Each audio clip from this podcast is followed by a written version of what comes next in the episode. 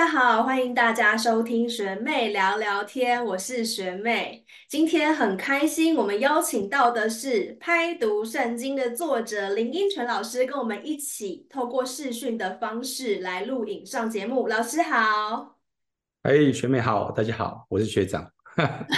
对对对，真的真的，各个就是各大来宾啊，来到节目啊，真的都是我的学长学姐，都从大家身上学到很多东西。那我们今天这一集的主题是什么？迈向二零二四年，大家都会想有一些投资嘛？那什么投资是稳赚不赔的？对我来说，投资自己的健康绝对是稳赚不赔。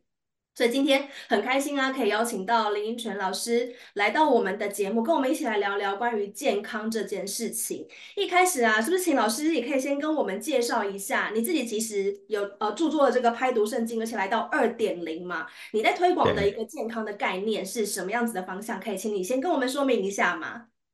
？OK，啊，其实大家其实对健康基本上是都还蛮想要有一个很好的健康的身体，那可是。现代人就是慢慢的那个身体坏了，就他只是觉得自己好像老了，所以有时候他老了，然后就身体又坏了，然后这是一个感觉是一个没办法去弥补或是修复的一个过程，所以很多人到时候老了觉得啊好累哦，活得好累那种感觉。啊，所以很多人的身体啊会变差啊，基本上我觉得是是可以改变的。哦，那基本上是因为我自己在。生病的过程之间也学到很多哈，就以前大家大家对于对健康这件事情啊，总觉得健康这件事情应该都是医生的事情，总觉得这样健康，因为健康就是你好像对你的身体不了解，啊病也不了解，只要健生病了之后就会找医生，可是慢慢你会发现啊，基本上很多的现代病啊，现代这种文明病啊，即使你去找医生啊，医生都觉得没有办法，因为医生告诉给你药吃啊。可是你的病就是那种不是药的问题，不是医的这些问题而已，是你身体的那种饮食的问题，这个才是现在最大的问题。那身体的其实身体是一个很特别一个循环系统，人要活下来啊，人活得下来是很简单的一件事情，就只要有能量，然后你有身体的循环可以做起来，你就可以活得下来。可是当我们生病的时候啊，你往往都不知道，都不会去往这两分方面去探究，是到底是什么让你的循环变差了？你是因为太懒惰了，都不运动，有可能循环不不好啊？那是不是你的肌肉啊，那个肌肉啊太硬了，造成你循环不好？那会不会是你身体的电解质太少了，造成你的循环不好？其实很多人都没有在想这件事情，他觉得好像我生病了，然后就去医院，他医院就把你治好。这个好像都是他觉得，哎，我生病，我去医院，医院就把我治好，觉得好像这三个事情做到就就可以就可以恢复。可是很多很多人方法就是到最后啊，他生病去医院，医院没有治好，然后送回家，真拖拉的时候啊，基本上身体就坏掉，然后就也回不了家，然后也活不下去。所以这些事情就是我们要真的要理解，说我们生病吃药，吃药真的是一定会马上就会变好这件事情。我觉得这件事情基本上有一个很大的问号，是是因为在于。我们的身体的每个细胞，那个细胞啊，所有的东西的再生啊，比如像我们有伤口，你有伤口要再生，不是因为用了药之后让你的细胞啊长出来，是因为药啊只是舒缓你、疏解你的疼痛。那我就说，它把你缝起来，让你的两个细胞组织啊接在一起，所以细胞跟细胞之间它要开始产生这种连接，然后它有一些营养元素啊进去之后啊，它自己分裂然后再生。所以你要去看所有的这种修复的机制啊，背后都是我们自己的身体，每一个细胞啊在运作，所以它才让我们的所有的伤口或所有的病痛啊产生这种康复的能力。那所以这些康复能力基本上很大的资源啊，或是那个维护，基本上是要靠我们自己的身体。可是我们都把它觉得是应该靠医院，要靠医生，这件事情完全是一个错误的概念。没错，所以刚刚听老师这样子分享起来的话，健康不只是医生的责任，是大家自己要为自己的身体负责嘛。那老师有著作了这个拍读圣经，所以我想再补充问的是，其实这本书里面其实讲了一个蛮重要的呃动作，就是拍打，对不对？其实我呃还没有就是。没有经历过被拍打的那个过程。我身边有些朋友有被拍打过，对啊。那想请老师也帮我们简单的解释呃解释一下，就是拍打这件事情对于身体的呃，比方说刚刚你刚提到嘛，细胞修复啊等等的，最主要的帮助在哪里？拍打这件事情是因为有些东西，比如像我们身体的毒素啊，你身上会有一些毒素，这种叫有没有？一般在我们身体的毒素啊，就是泛指叫自由基。其实你吃了毒药之后啊，你的身体可能会把它包覆起来，那种包覆的机制啊，然后或者你身体啊需要去跟它产生一些稀释的作用，那这些形成到一个机制之后，这些毒素啊，任何的毒物啊，到我们身体里面啊，我们的身体里面只有一个器官啊，是可以化解这些毒素，那个化解的毒素啊，基本上都是肝在做。可是这个毒素啊，有时候它回到肝脏啊，我们又又忘记了一件事情。毒素不会自己跑到肝脏去，毒素是被我们的胆固醇啊，胆固醇是肝脏分泌出去的，这种叫信使，这种叫 messenger，所以它是被这种这种信使啊把它带回去的，所以我们的自由基啊会跟我们的胆固醇啊产生结合作用，所以胆固醇会直接把我们的这些这些外面也好或我们自己身体产生的自由基啊，把它运送到肝脏，然后肝脏才可以把它降解。然后解除，可是有些瘀啊，就是有些毒素啊，它可能在我们的肌肉组织里面产生的时候啊，我们身体的胆固醇会进去里面，然后它会跟它做结合之后啊，胆固醇就会从低密度胆固醇啊变成高密度胆固醇，所以基本上这个胆高密度胆固醇啊，基本上会比低密度胆固醇啊变得比较胖、比较扎实一点，所以便是它穿过我们的肌肉的肌纤维啊，它穿不出来。所以它被卡在里面，所以我们的肌肉啊、濒时都是，假如是运动的时候，你要是真的有那种酸痛感，代表说里面一旦有卡住的东西，这种东西一般就是瘀。那这种瘀的时候，会让你的肌肉啊产生那种无力啊。基本上我们身体有叫避痛的机制，所以一旦有痛啊，你身体会自然而然就是放掉那个力量，所以你就没办法使力。那这些瘀啊，基本上都在我们的肌肉里面。自由基啊，就是它是胆固醇，所以胆固醇我也会卡住的地方啊，不是卡在骨头里面，因为骨头很硬，所以它根本进不去骨头里面去，所以它唯一被卡住的就是我们的肌肉上面。所以我们的肌肉上面就是像这种拍法，像这种，矫治，这是你的自己的肉啊，就是稍微示范一下我的，这边聊叫我们的，是我们的手，对不对？像你这样子拍，这个拍的时候，它是有一个震动的原理。对不对？它像个末梢的地方啊，就是它有个震动啊，就是你在拍的时候，它有个震动下去，所以你的肌肉会有像是被这样压下去，然后它有个反弹力量。所以你要先有个绷紧的概念，绷紧之后啊，你压下去之后，它有一个反弹。这个反弹啊，每一个反弹就像那个吉他的弦一样，它会有一个往外的丢的力量。那这个往外丢的力量，基本上会有产生一种叫刺痛感。所以拍下去啊，有时候那个痛啊，跟被打到那种痛不一样，因为打到是一个很大面积的，可是拍打痛它是感觉像一根针在穿刺，所以那个是一个往上的穿刺感，所以这种拍打是借由这种震动的能量啊，让你的肌肉啊那个肌纤维产生一个反弹力，这个反弹力啊会让你的那些鱼啊从里面啊被排解出来，所以它会跑到这种叫这个叫做真皮层下面，所以到你的真皮层下面。的时候啊，你的身体啊有足够的电解质，就把你就把它带走，所以电解质里面就有很多的胆固醇，所以胆固醇就会把它带走，结合之后啊，它就往你的肝脏回去，所以它是一个很简单的一个修复原理，就是你的身体没办法运送啊，你的组织啊没办法结合那个胆固醇，然后结合之后它没办法回去啊，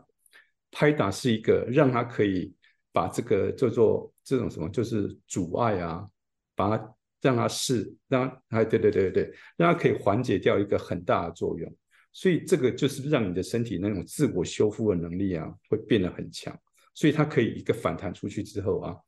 这个出去一旦没有你你的肌纤维的束缚，没有肌纤维束缚的时候，它就很容易可以第回到你的肝脏去代谢，所以它就不会说哎卡在那边啊，然后身体都不舒服，嗯，所以拍打是一个很简单的一个叫做。加速你代谢的一个方法，所以你要是说简单，就是它真的很简单，就是你只要找对地方拍，然后那个淤出来之后啊，你那个地方啦，那个恢复力就恢复了。嗯，感谢老师的分享。嗯，刚刚就是这是那个可以讲 Jennifer，刚刚在床边紧急运送来了这个就是用来拍打的工具嘛？对，对拍沙板。这叫做拍沙板。哎，我这边先就是在进入到我们下一个话题之前，先跟大家来分享一下，因为我们今天有一个学妹聊聊天回馈铁粉的活动，希望大家都可以迈向健康的二零二四年。所以呢，我们现场有准备了。一二三四加这本有五本，这都是林依纯老师的著作，而且里面有亲笔签名，对老师的亲笔签名的书。所以呢，收听我们节目的朋友，如果想要拿到这本书，因为老师刚刚有分享了嘛，健康是每个人都可以自己为自己来争取到的一个非常重要的。财富对，所以呢，想要知道对，想要知道怎么样可以获得林依纯老师的这个拍读圣经二点零的亲笔签名书，我们节目的最后会跟大家说明。好，工商服务时间到这边告一段落，继续回到我们的话题。谢谢老师，因为老师你刚刚有说嘛。拍打，然后可以就是呃，最主要是加速在身体的代谢，把这个淤代谢出来。我的理解是到这个地方。那呃，其实，在老师的整个健康的理论当中，我觉得还有一个蛮重要的，说这代谢当中还有一个很重要的重点是喝盐水，对不对？老师是还蛮推荐大家要喝盐水，它是什么概念呢？对，其实喝盐水啊，盐这件事情呢，我觉得是台湾人真的太妙。我说台湾人真的很奇妙。应该可以算上世界之光，我们应该都可以把这种就是少油少盐啊发挥到极致。刚刚的叫极致，就是让你生病，就少盐少到让你自己生病都不自知。那其实我觉得这期要说到一些一些历史，就是以前以前在没有盐很珍贵的年代，比如像很古早的时候，像那种那种元清明朝这种时代啊。盐在运送是一个非常重要的物资，所以他们都有什么马帮啊，什么这种帮派啊，在负责运盐的。所以盐都是一个国家非常重要的一个资产机制，在在控制的。所以它禁止贩卖私盐。那为什么盐很重要？盐，你看任何的，有时候我不知道你有没有听过一个叫做一个故事啊。以前我们去爬山的时候啊，然后那个向导就跟我们分享说，有时候他们。他们他们去晚上半夜起来上厕所的时候啊，他们去那个尿尿啊，都尿都还没有往下尿下地上的时候啊，那些水路啊，那种大小鬼湖那个水路啊，就会跑出来，就直接把那个那个他们尿出来尿直接接走。为什么连动物啊都都不怕人，都要自己会去接走那个尿？那是因为尿里面有非常重要的这盐分，为什么尿是盐是咸？动物啊，所有的动物组织只要会动的，它的一般的这种外部细胞的电子啊，都是借由钠离子啊产生电出来。所以盐这个钠离子啊，虽然它有些人还嫌它太高，可是钠离子是我们身体啊细胞产生电子一个非常重要的。那盐呢，要是不吃，你要吃的很少啊，吃的过少。什么叫过少？基本上一天摄取少为七点五公克都都太少，七点五公克。那什么叫七点五公克？就是你刚，假像你家里是那种吃台盐那种精盐，这种盐其实不大好哈。那个盐都有附一个红色的小汤匙，那一瓶匙才一公克，所以基本上理论上啊，《Lancet》啊，就是《柳叶刀》这个杂志啊，全世界英国一个非常有名的知名的杂志，这个分享七点五公克，要是一天摄取少于七点五公克的人，他会比一天摄取啊高达十到十五公克的人。他的心血管的疾病呢会少二十到三十 percent，心血疾心血管疾病呢会变少，那是因为盐盐是我们身体啊那个心脏心脏的肌肉啊不是自己跳动，很多人觉得心脏会跳动，其实心脏不会自己跳动，心脏是被跳动，心脏是被血跳动，心脏旁边有叫窦房结，窦房结会释放出。那个电子出来，那个电出来，然后所以它透过神经啊，让你的心房跟心室产生跳动，所以两个心心房跳动，把血液跑到心室，然后心室跳动啊，压缩，把那个血液啊打到我们的动脉里面去，所以我们的这些跳动，那个心脏心室的压缩啊，主要是要什么？主要是主要是在把血液啊打到你的全身，让你的动脉，然后到静脉到动脉，然后到微血管到静脉就回流。所以这个回流管道，所以主要都是有一个窦房结在让心脏啊产生跳动。那窦房结啊，要是你有上过一点这种，或是你去看一下那种窦房结的结构啊。窦房结有两条肌肉，一条肌肉是送钠离子上去窦房结，然后窦房结产生电之后啊，有另另外一条肌肉把那用过钠再再送出来，所以窦房结就是一个用钠来产生电子的讯号，冲让我们的心脏产生跳动。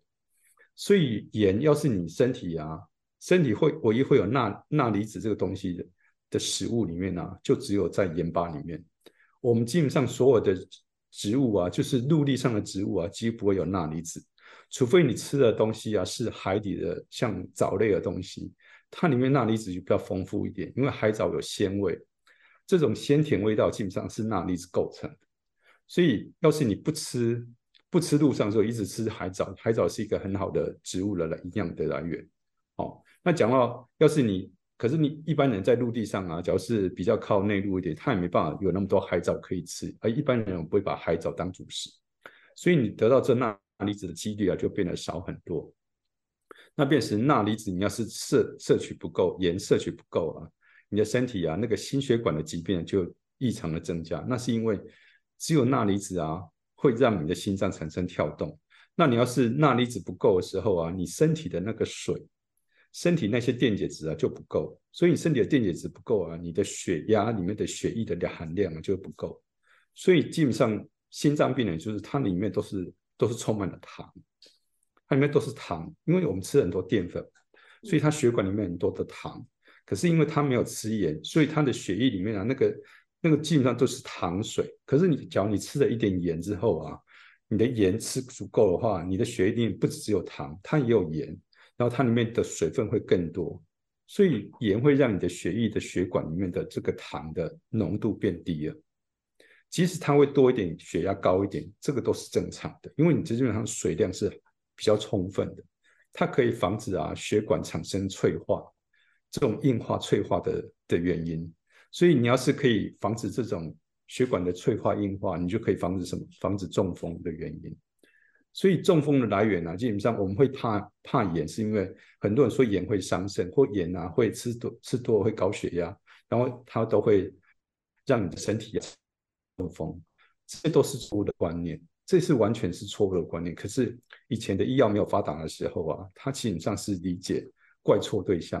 他要找小偷，可是小偷里面同时有一个人经过之后，他把那个经过人当成小偷，真正的小偷躲起来，他看不见。所以那个真正身体的小偷是什么？是谁？是淀粉。因为一般我们吃咸的，他说吃很多很咸的食物啊。你吃以前人劳动很多，所以他们吃很多米饭。所以他吃很咸的背后啊，基本上他也吃很多淀粉。所以他饭吃很多啊，一旦这些淀粉进到我们身体里面呢，我们身体会存在的第一件事，他的血管里面变成富含。葡萄糖的这种的血液，所以他的糖很多，所以变成他会有心血管硬化的问题。所以有些人会什么心室肥大啊，或是心主动脉啊剥离啊，或动脉硬化啊，这些问题的来源都是都是糖。可是你怪错了，所以认为说，哎，这它会造成什么肾脏病啊？其实真正的肾脏病啊，肾脏病就是肾丝球啊已经失效了。肾丝球，你去看它的结构，肾丝球里面基本上就是毛线，就是微血管的一个那些腺体，所以你的微血管很多在你的肾肾丝球里面，所以那一颗毛线球就是肾丝球啊，它里面就是像毛线衣那样子的毛线那样子的微血管，所以微血管会破裂啊，也是因为糖的问题。所以再怎么说啊，在你用现在的科学去看这件事情。怎么样都跟盐扯不上关系。比如像我们现在的器官移植也很也很多啊，不管你是眼角膜的移植也好，或是你的心脏移植，或是肾脏的移植，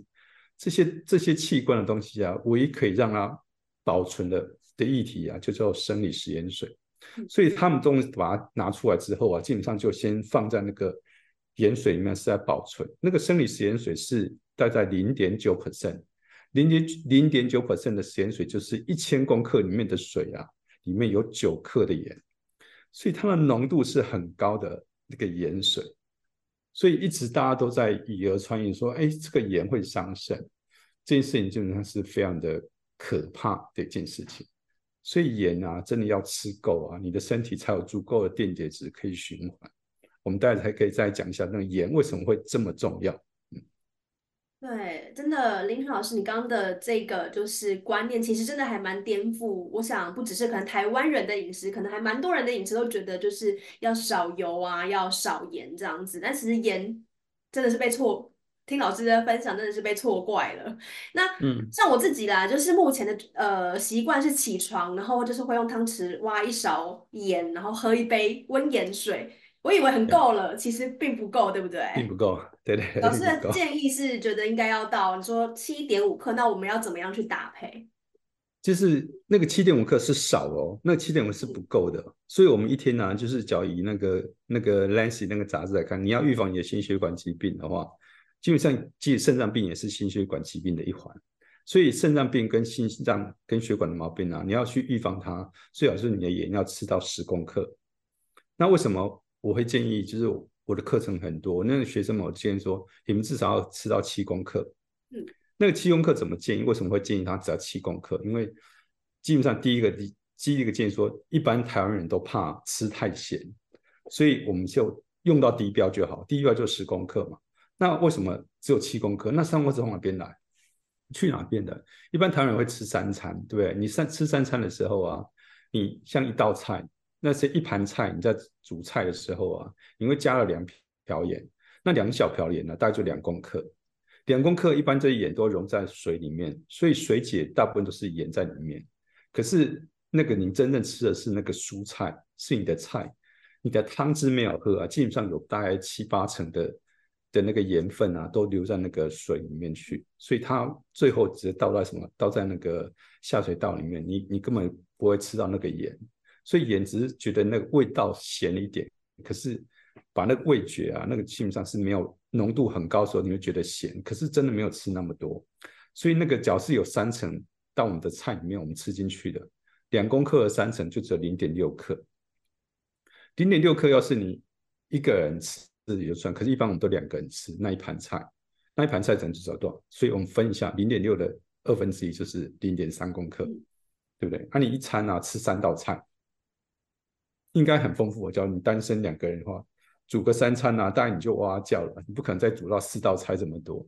那三道菜就是零点九公克嘛，对不对？一道菜是零点三，所以三道菜啊，你分一分就是一个人一餐呢，大概吃到零点九公克，那你算多一点，一公克。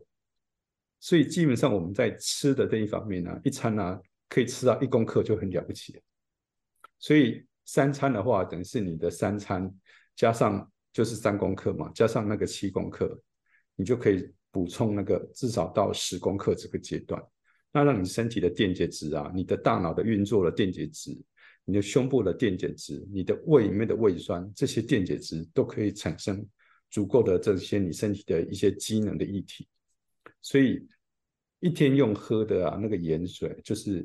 我都不建议大家喝一般的白开水，因为白开水有时候难喝。可是你要是习惯那个盐的稍微咸味化。你会觉得那个有点咸的水，基本上还蛮好喝的，嗯嗯，我一开始在就是尝试喝盐水的时候，一开始就是因为水是冷的嘛，然后又加盐，我就觉得口味有点奇怪，因为喝咸好像是喝热汤，但是久了也习惯了，就早上喝一杯温盐水，好像也是，哎，有温水或冷水，还是其实都可以自由搭配这样。其实都可以，其实回到我们身里面那个盐。要是你喝冷水，但我们身体我们还是自己会把它加温啊，会加温到三十七度嘛，所以只是浪费你的体温而已。那像冬天，冬天你就喝热的温的盐水，那你在夏天你就喝喝一般的常温的盐水，这样就够了。对，嗯，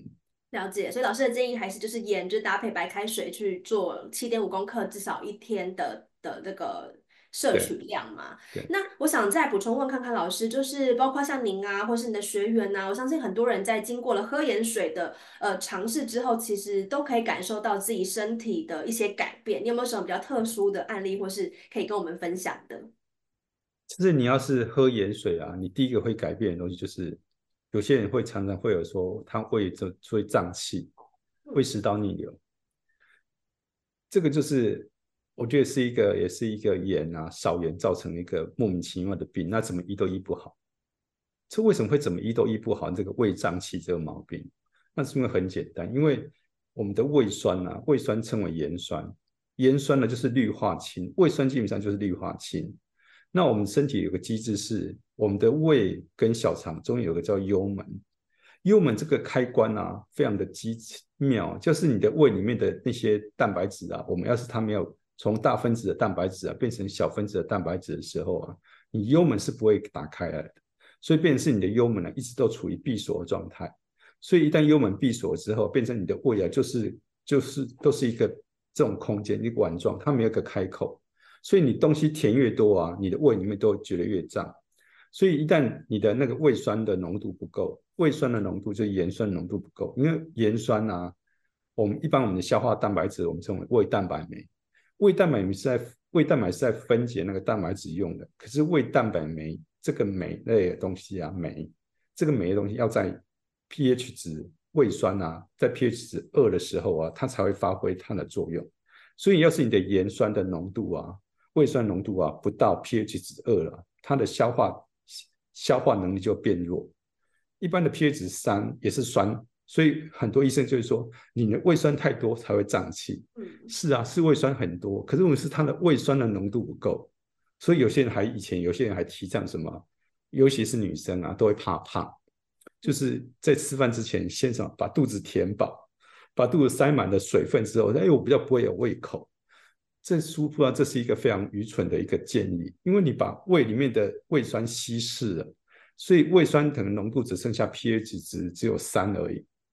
pH 只有三的状况下，你的胃分解胃蛋白酶的分解能力就很有限，所以等于是你吃进去的任何的蛋白质啊，它就让它那个那个幽门啊不会打开，所以一定会什么会会有胀气。那胀气久了之后就什么就胃食道逆流。然后到更坏的就是什么，就是胃肠胃胃溃疡啊，然后胃穿孔。所以这些消化道问题啊，基本上要是你真的像我学生很多啊，我说要是你的胃胃有问题啊，你只要好好乖乖的喝盐水啊，就是你就把它加量，就是一天喝到十公克啊，大概隔天你就不会胀气，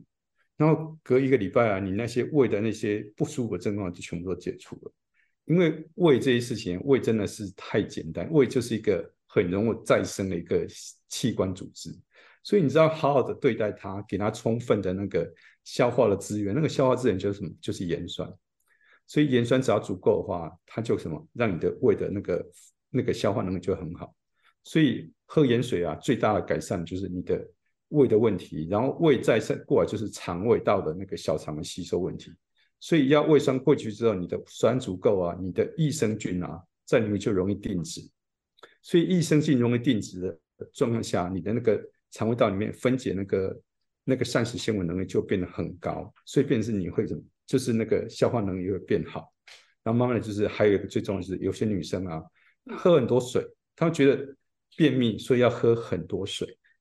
便秘喝水是完全没有用，而且是一个错误的。便秘的人就是喝好好的喝盐水，他也会不会便秘？因为便秘只有在你的肠胃道那个水是要。回到我们的渗透到我们的组织里面，所以它是有基本的电解质的概念。所以电解质那个多在我们身体才是真正的水，所以那个水会让你的那个便秘的问题啊可以获得改善。所以很简单的这种最简单常见的改善就是你的胃的消化能力啊，还有什么就是大便的能力啊就恢复。所以喝盐水啊，先看到这个，那再就是你的那个心血管啊，或者你的皮肤的改善呢，也会都相对会改。善很多，因为你你的因为缺水啊，因为皮肤都有什么粗糙，然后什么就是像有点那种皮屑的概念，嗯，好，所以好好喝盐水会让你的皮屑啊好很多。嗯太好了，我正想，因为接下来本来要跟就是老师再多聊的是，因为我最近就是刚从日本回来，然后全身皮肤都干到不行，然后还有其实我也蛮容易就是工现代人工作压力大，然后有时候会有一些胃胀气的问题。原来其实喝盐水都可以对于这些可能身体的呃一些状况是有所帮助，主要就是把自己身体的基底给调整好，我觉得这是最重要的啦。因为排毒圣经这我们叫排毒，它不是什么叫排毒，因为其实是这种震动啊，基本上用拍的，为什么会拍你的肌肉啊？这个肌肉主要中医里面叫经络，那我们西医的那种就是就肌肉，这种肌肉跟经络是合在一起的，所以不用再去找穴位。因为跟穴位啊，只是这些经络的其中一环而已，也都在你的肌肉里面。那很重要是让你的那个肌肉啊恢复那个年轻的状态下，就是没有淤的状态下，它的那个叫肌肉是我们的叫管道，所以你的管道通了之后啊，你吃的盐巴这些水分啊，这些电解质就是在里面自由的流通。那一般我们的像我们淋巴液的流通啊，是靠肌肉的压缩，所以你的肌肉要压缩要恢复正常啊，排毒是一个最简单，让它可以恢复那个清清那个清淤的概念。所以你把那个淤堵啊拍出来之后啊，你的肌肉就会有一个很好的一个输送能力，然后你的电解质的流速就会很快。因为一般电解质啊，像那种淋巴液的流速啊，流的速度只有血液的十分之一。所以你的身体要是堵塞的话，你的流速啊，高或只剩下二十分之一。所以很多人的生病啊，真的就会回来。那这本拍读圣经啊，就除了这些排胆这些的一些案例的分享以外啊，其实很重要的是叫什么？就是要苦口婆心的跟一些的读者们去跟他分享说，要懂得把饮食中的陷阱拿掉。为什么叫饮食中的陷阱？第一，最大陷阱就是你不吃盐，你的盐没有吃，你就不可能会有电解质，不会有大脑的脑液。脑液叫做胶淋巴液，你的交淋巴液啊，这个电解质不会到你大脑，你的大脑就属于一片混沌的状态。你的眼睛叫做盐水，这也是电解质，它也是盐分。你的心脏里面啊，胸口啊，胸部里面叫胸水，胸水也是电解质。心脏有个心包的包膜，它也是电解质。你的胃的胃酸，它是盐酸，它也是电解质。你的这个消化道里面的东西都是电解质，所以你的全身上下都是电解质。所以最大的限制，你要先把盐补充回来。你盐没有补充到十公克啊这个阶段的话，基本上你身体是不可能健康的。所以你的身体啊，细胞坏了。就不会修补起来，细胞坏了就修不起来，所以人会一直变老。所以像我，我这个样子，像我今年是五十五岁，我五十五岁，基本上很多人都可以，我可当你那种属于爸爸级的。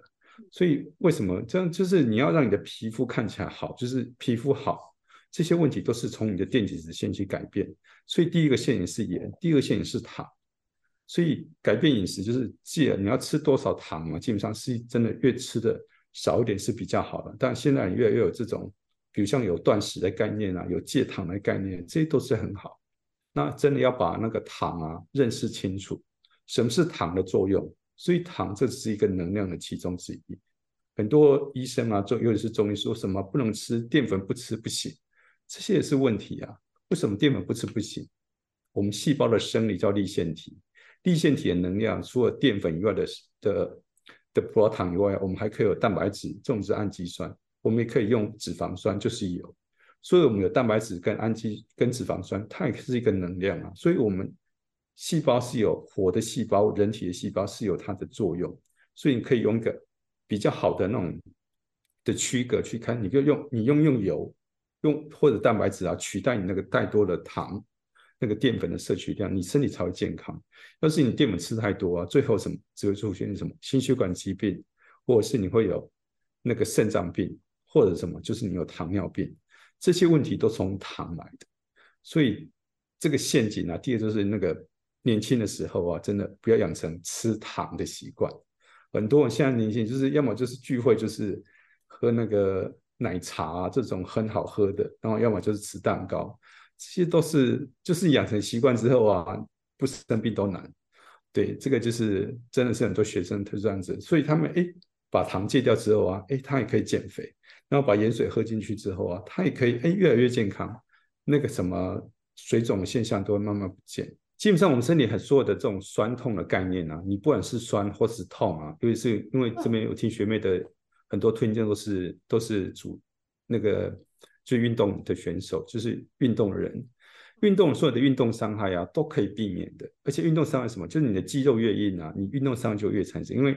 自由基越多，你的肌肉就变得越硬化，然后硬化之后有什么会产生裂开来？所以不管是激烈的撕裂伤，我其实看到很多人运动选手啊，就